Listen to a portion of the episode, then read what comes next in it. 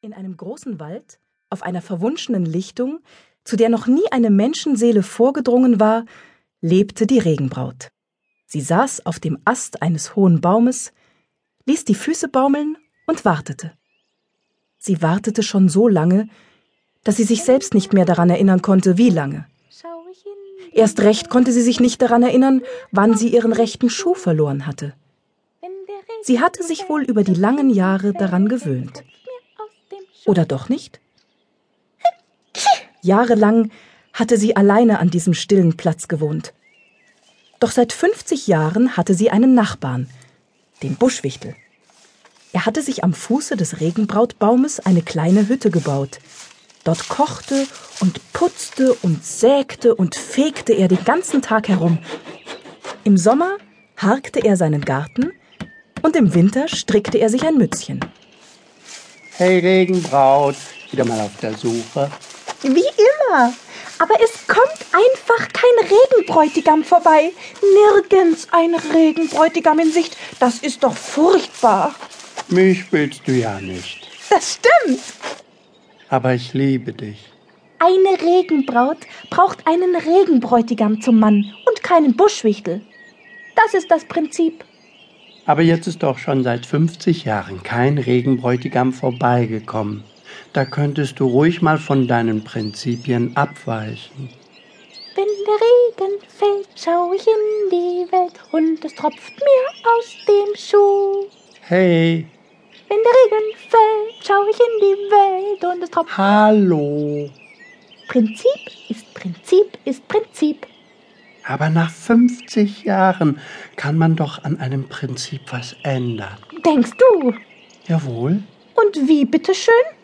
das musst du schon selber wissen. Schließlich ist es dein Prinzip und nicht meines. Sobald ich was ändern würde, käme sicher ein Regenbräutigam vorbei. Du könntest dich in die Welt hinaus bewegen, anstatt immer nur zu sitzen und zu warten. Und wenn genau dann ein Regenbräutigam hier vorbeikäme? Warum gerade dann? Das ist eine Regel. Regelprinzip. Ich höre mal nur Regelprinzip. Vielleicht solltest du nach einem Regelbräutigam Ausschau halten. Inzwischen ist es mir schon bald egal, was für ein Bräutigam vorbeikommt. Juhu, endlich, ich hab dein Herz erweicht. Komm schnell zu mir, damit wir zusammen wurzeln können. Wurzeln? Der Buschwichtel sauste in Windeseile in seine Hütte und kam mit seinem Mützchen auf dem Kopf wieder zurück. Lass mich dein Bräutigam sein. Kommt nicht in Frage. Aber du hast doch gerade. Wenn du ein Buschwichtelbräutigam wärst, dann könnte ich mit mir reden lassen. Vielleicht. Also unter Umständen. Wenn du so um mich rumwuselst, werde ich ganz konfus. Jetzt lenk mich nicht weiter ab.